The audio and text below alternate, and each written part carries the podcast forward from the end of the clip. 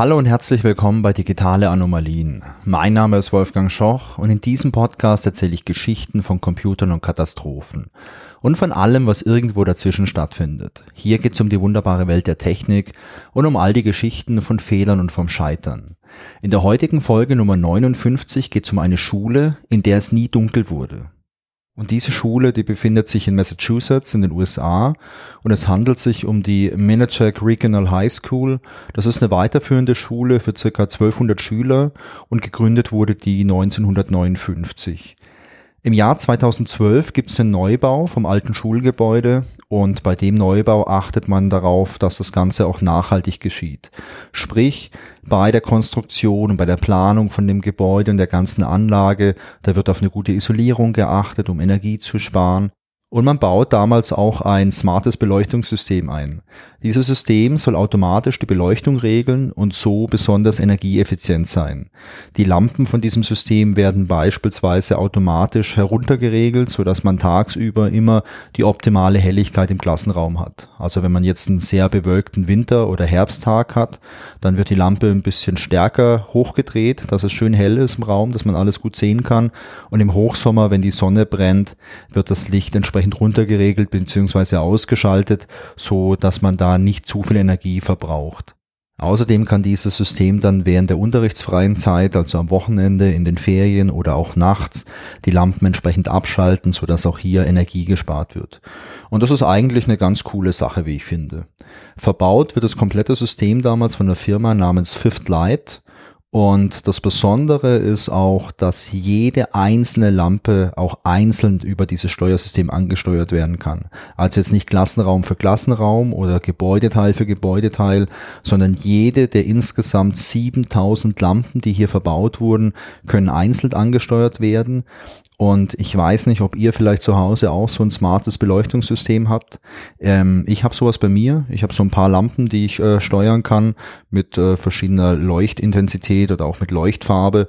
Und ähm, die Lampen, die ich habe, die funktionieren über WLAN. Das heißt, das sind ganz normale Glühbirnen, die schraube ich rein und ich kann die dann über eine App einfach steuern.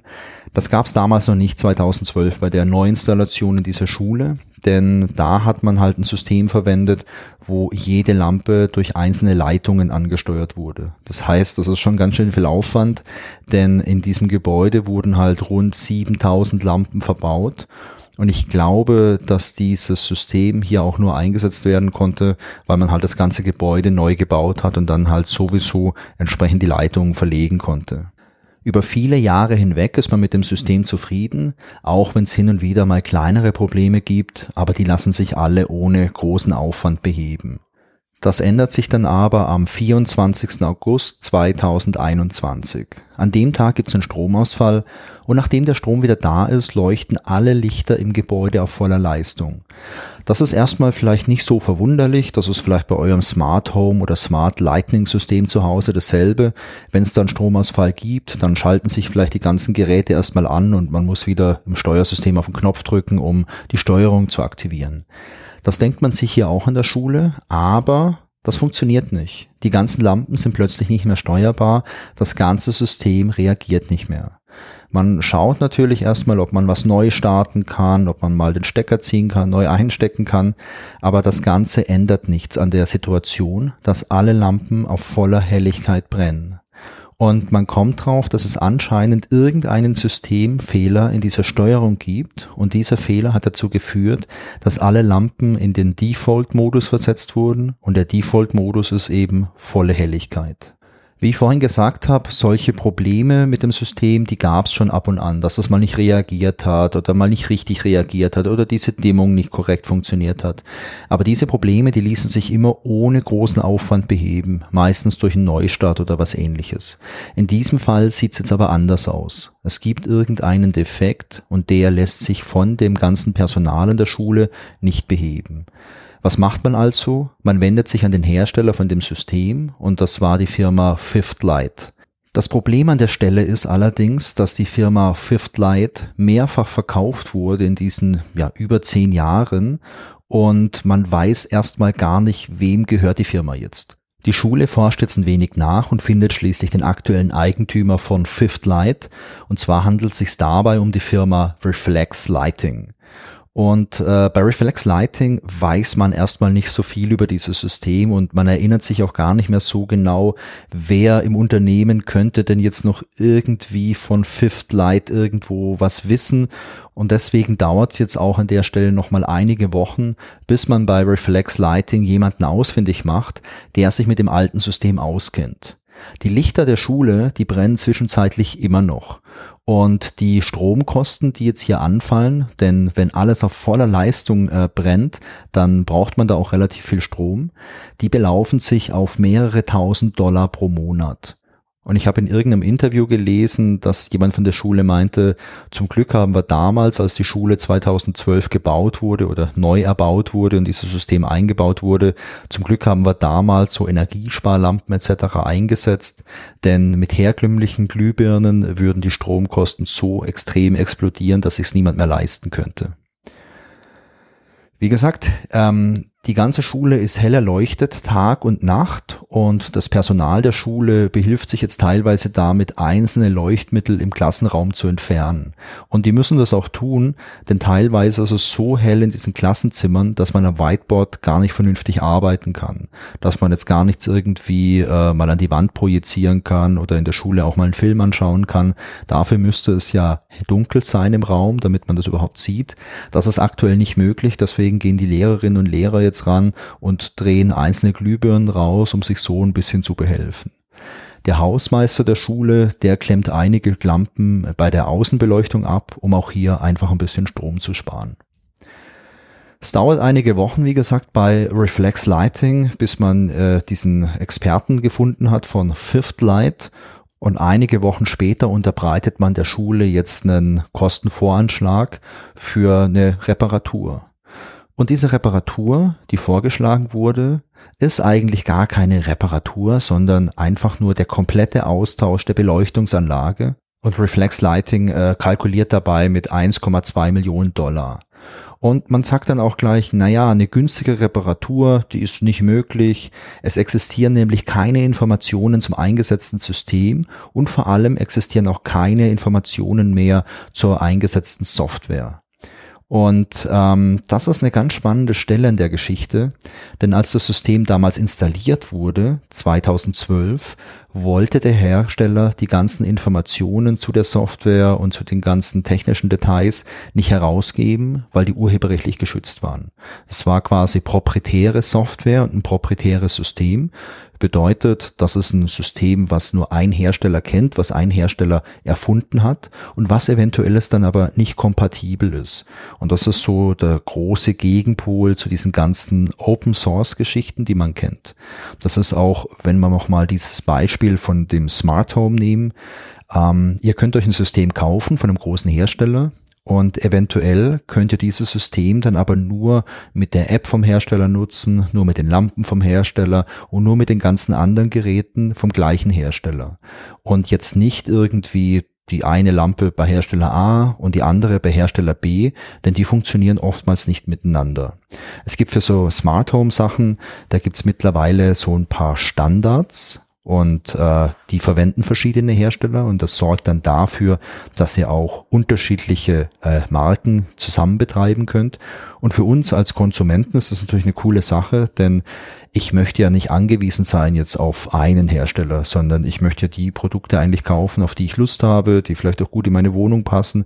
Und vor allem möchte ich jetzt heute ja kein System kaufen, wo vielleicht in fünf Jahren nichts Neues mehr verfügbar ist, beziehungsweise wo ich Angst haben muss, dass mein Hersteller entweder diese Produktlinie einstellt oder mein Hersteller Konkurs geht, beziehungsweise mein Hersteller aufgekauft wird, wie es in diesem Fall jetzt passiert ist, und der neue Eigentümer da gar kein Interesse hat in der alten Technologie. Ja, und äh, 2012 beim Einbau von diesem Beleuchtungssystem hat man, wie gesagt, diese Informationen nicht bekommen als äh, Kunde, als Schule in dem Fall. Und im Laufe der vergangenen gut zehn Jahren und diesen diversen Eigentümerwechseln gingen die Daten dann einfach verloren. Die Schule, die hat jetzt dieses Angebot auf dem Tisch über 1,2 Millionen Dollar und das ist natürlich schon ganz schön viel Geld für so eine Schule und man sucht sich zunächst einen unabhängigen Berater, um alternative Möglichkeiten für eine Reparatur zu finden. Und bei diesem Berater handelt es sich um einen Experten für Software und der schaut sich das an und äh, sucht eine Möglichkeit, die Software vielleicht irgendwie zu patchen oder irgendwas zu erweitern oder irgendwie einen Fehler zu beheben, damit das System wieder funktioniert. Aber leider findet sich keine solche Möglichkeit. Also weder eine Möglichkeit, die Software irgendwie zu patchen, noch die Möglichkeit, ähm, vielleicht eine Zeitsteuerung einzubauen, dass es gar nicht mehr so smart ist mit Dimming und so, sondern dass man nur noch die ähm, Beleuchtung an- und ausschalten kann zu gegebenen Zeiten. Das funktioniert auch nicht in diesem komplexen System. Und als dritte Möglichkeit untersucht man, ob man einfach einen ja, Ein-Ausschalter einbauen kann, mit dem ein Mensch dieses System komplett ein- oder komplett ausschalten kann. Aber auch das funktioniert wohl nicht. Daraufhin wendet man sich wieder an Reflex Lighting und spricht nochmal mit denen. Man möchte jetzt nicht dieses 1,2 Millionen Dollar Angebot annehmen und beauftragen, sondern man sucht nach gängigen Alternativen. Und man spricht auch mit verschiedenen Elektroingenieuren dort in der Firma und schließlich einigt man sich auf eine Alternative, bei der nicht alles ausgetauscht werden muss, sondern nur der Server, der alles steuert und einige andere elektronische Komponenten. Mittlerweile befinden wir uns schon im November 2021, also wie gesagt am 24. August begann das alles und seitdem leuchten die ganzen Lampen rund um die Uhr. Am 3. November 2021 wird zum ersten Mal öffentlich über den Fall berichtet. Und zwar schreibt die Lilly Di Grande in der Schülerzeitung The Smoke Signal zum ersten Mal was über die Geschehnisse an ihrer Schule. Dadurch werden dann auch weitere Leute auf den Fall aufmerksam und die Lilly Di Grande, die erzählt in ihrem Artikel, dass niemand so recht weiß, was eigentlich los ist. Und sie erzählt auch, dass sich die Lehrer ständig beschweren und dazu übergegangen sind, eben die Lampen aus ihren Fassungen zu drehen. Im November 21 werden dann auch die benötigten Teile bestellt und die Reparatur soll planmäßig im Februar 2022 starten. Das wäre immerhin gut ein halbes Jahr nach dem Zwischenfall. Der Zeitpunkt im Februar 2022, der wird gewählt, weil da gibt es Ferien an der Schule und die Firma, die die Reparaturen ausführt, meint, dass sie eben ein paar Tage brauchen, wo man halt auch den Strom abschalten kann und während des Unterrichts wäre das halt kompliziert. Deswegen möchte man das im Februar machen, weil man da einfach seine Ruhe hat und ungestört arbeiten kann. Im März 2022, also wir haben den Februar jetzt übersprungen, sind die benötigten Teile immer noch nicht vollständig geliefert. Der neue Server, der ist mittlerweile da, aber die ganzen restlichen elektronischen Komponenten, die fehlen noch. Gegenüber der Stadtverwaltung meint die Firma zu dem Zeitpunkt, dass man ja immer noch relativ gut im Zeitplan ist und man sich jetzt auch sicher ist, dass die Arbeiten zügig abgeschlossen werden können und man nennt den 19. August 2022 als neuen Liefertermin für die ganzen elektronischen Komponenten, die noch ausstehen. Vielleicht erinnert ihr euch noch daran, so das Jahr 2022 und natürlich auch 2021, das waren die Jahre, wo diese ganzen globalen Lieferketten enorm unter den Folgen der Pandemie gelitten haben. Also elektronische Bauteile waren teilweise sehr schwer zu liefern und ähm, viele Produkte, in denen irgendwelche elektronischen Komponenten verbaut wurden, waren auch schlicht und ergreifend nicht verfügbar am Markt. Und genau das ist jetzt auch das Problem, was man in dieser Situation hat. Die vielen Teile, die noch fehlen, die sind auf dem Markt nicht verfügbar und deswegen ist es halt sehr schwer, hier einen exakten und zuverlässigen Liefertermin zu nennen. Im August 2022 wird dann der 14. Oktober 2022 als neuer Liefertermin für die Komponenten genannt. Und diesmal ist man sich natürlich ganz sicher, ähm, im Oktober wird alles geliefert. Bei der Stadt ist man jetzt mittlerweile aber ein bisschen skeptisch. Und so langsam meldet sich auch die Lokalpolitik zu Wort. Ich habe ein Schreiben gesehen, das ist auf den 8. August 2022 datiert, und da wendet sich die Stadtverwaltung mit einem Brief an die Schule. Und man schreibt in diesem Brief, die Beleuchtung sei eine auffällige Verschwendung von Steuergeldern. Und man führt auch an, dass gerade jetzt in Zeiten, in denen viele Familien mit den eigenen Energiekosten zu kämpfen haben, ist es sehr schwer, die aktuelle Situation mit der Beleuchtung zu vermitteln. Und ja, die Schule sieht das genauso. Das ist auf der einen Seite für die Schule natürlich mega ungünstig, weil hier Kosten in Höhe von mehreren tausend Dollar pro Monat anfallen für die Beleuchtung, also für die zusätzliche Beleuchtung. Und natürlich die Außenwirkung, die ist alles andere als gut. Aber wie gesagt, das Problem ist, die Komponenten sind nicht lieferbar und die Komponenten, die jetzt noch fehlen, die werden nur von einem einzigen Hersteller in China gefertigt und dieser Hersteller leidet halt brutal unter den Nachwirkungen von der Pandemie. An Weihnachten 2022 sind die Komponenten immer noch nicht geliefert und eigentlich hatte man geplant, dass man die notwendigen Arbeiten in den Weihnachtsferien durchführen möchte, also wären die jetzt im Oktober geliefert worden. Doch der Dienstleister, der sagt jetzt alles am letzten Schultag vor den Ferien ab, da eben die Komponenten noch nicht da sind. Und so Ende 2022, Anfang 2023 springen dann langsam auch die ähm, landesweiten Medien auf den Fall auf. Es folgt eine Berichterstattung auf NBC, und es gibt eine Erwähnung bei Saturday Night Live, da wird ein kleiner Sketch gemacht über die Schule und es gibt dann danach auch in vielen anderen Medien irgendwelche Artikel über diese Schule. Weil das halt schon kurios ist, denn so Ende 2022 brennen die ganzen Lampen ja schon beinahe eineinhalb Jahre nonstop durch. Im Februar 2023 werden die Reparaturen dann schließlich durchgeführt. Die Lieferung der benötigten Komponenten, die erfolgte dann Anfang 2023. Und ähm, ich hatte das ganz am Anfang schon mal gesagt, denn man hatte die ursprüngliche Reparatur ja im Februar 2022 geplant, weil da gibt's diese kurzen Ferien in den USA, beziehungsweise hier in Massachusetts. Und die Ferien im Jahr 2023 im Februar, die wurden jetzt genutzt, um die entsprechenden Reparaturen durchzuführen. Das funktioniert gut, das dauert auch nicht lange, die ganzen Dinge auszutauschen, also diesen Server mit dem neuen Steuersystem drauf und ein paar elektronische Bauteile. Ich bin da gar nicht so ganz sicher, was da genau getauscht wurde. Also es wurde von irgendwelchen Platinen gesprochen und irgendwelchen Bauteilen, aber es war wohl nicht sehr viel, denn, und das ist jetzt spannend, die gesamten Arbeiten für die Reparatur, also die Arbeit plus die äh, ganzen Ersatzteile, die man benötigt hat, die kosten circa 75 bis 80.000 Dollar. Und wenn man sich jetzt mal überlegt, dass das ursprüngliche Angebot für den Tausch vom kompletten System bei äh, 1,2 Millionen Dollar lag, dann war es vielleicht eine ganz gute Entscheidung von der Schule, dieses Angebot nicht anzunehmen und da hartnäckig zu sein und nach Alternativen zu suchen. Und ich finde das echt brutal krass, dass man den, äh, den Leuten von der Schule so ein Monsterangebot unterbreitet hat über 1,2 Millionen Dollar und am Ende kostet es dann in Anführungszeichen nur so roundabout 80.000 Dollar. Das ist schon echt, äh, ja, eine ganz große Preisspanne, was da dazwischen liegt.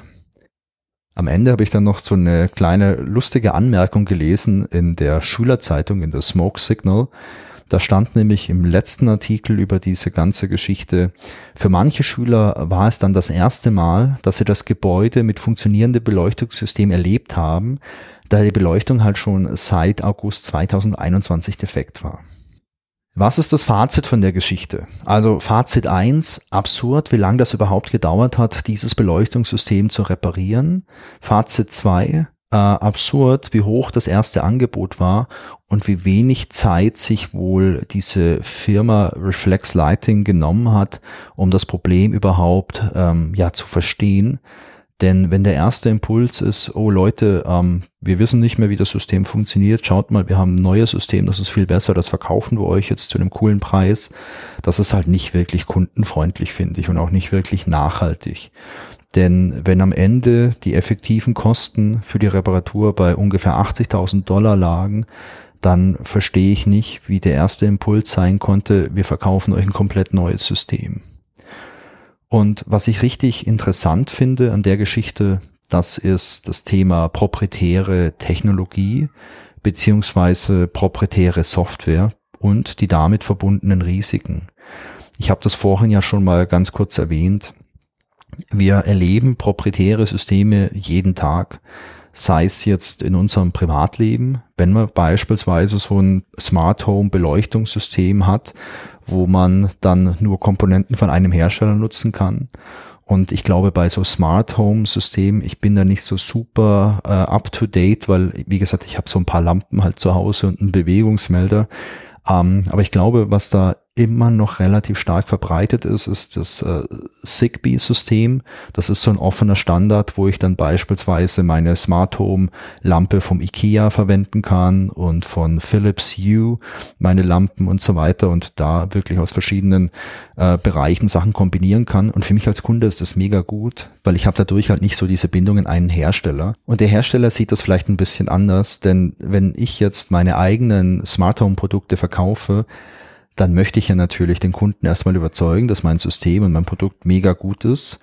Aber ich möchte ja vielleicht auch, dass wenn der Kunde schon vier, fünf Geräte von mir hat und damit zufrieden ist und eine weitere Lampe oder einen weiteren Sensor oder irgendwas anderes braucht, dann möchte ich es ja eigentlich schon, dass der Kunde bei mir kauft, weil ich mache damit mehr Umsatz und kann damit durch diese Kundenbindung ja vielleicht auch die Konkurrenz ausstechen. Und ich glaube zum einen, solche technischen Standards wie dieses Zigbee, zum anderen aber auch sowas wie äh, Apple Home ist äh, von Apple quasi so der, der Standard, mit dem solche Geräte gesteuert werden können. Und ich bin sicher, bei Google oder bei Android gibt's was anderes, aber da kenne ich mich nicht mit aus. Ähm, ich glaube, das ist auf jeden Fall für uns Kunden was total Gutes.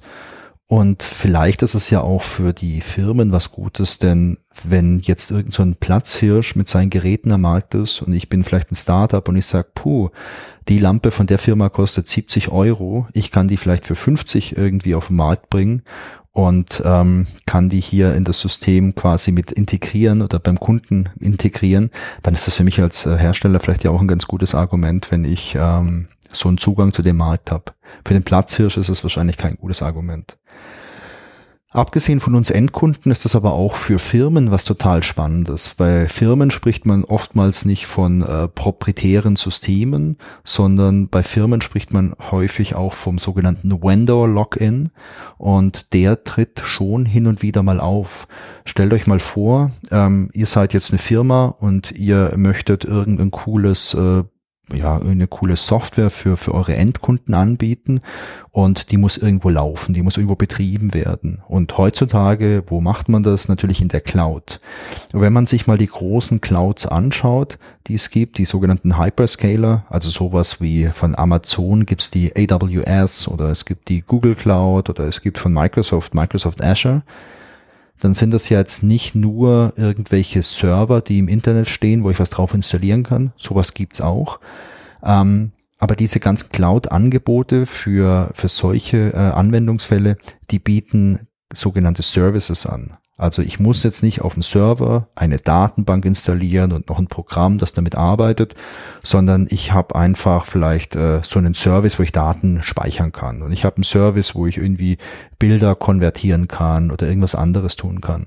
Und die sind meistens super nutzerfreundlich und cool und innovativ und äh, die skalieren. Also das heißt, ich muss mich als User jetzt nicht drum kümmern, möchte ich jetzt ein Bild am Tag skalieren oder eine Milliarde. Da kümmert sich dann der Anbieter darum. Der Nachteil ist aber, dass diese ganzen Services, diese ganzen Dienste von Cloud zu Cloud ein kleines bisschen unterschiedlich sind.